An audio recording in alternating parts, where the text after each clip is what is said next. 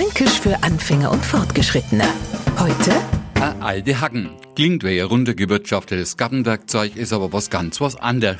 Sven Zettel erneut zugereist mit seinen Fränkischkenntnissen wegen O-Gembel und uns erzählt, ja, Nürnberg ist bekannt als Stadt der Lebkuchen und sie dabei recht schlau vorkommt.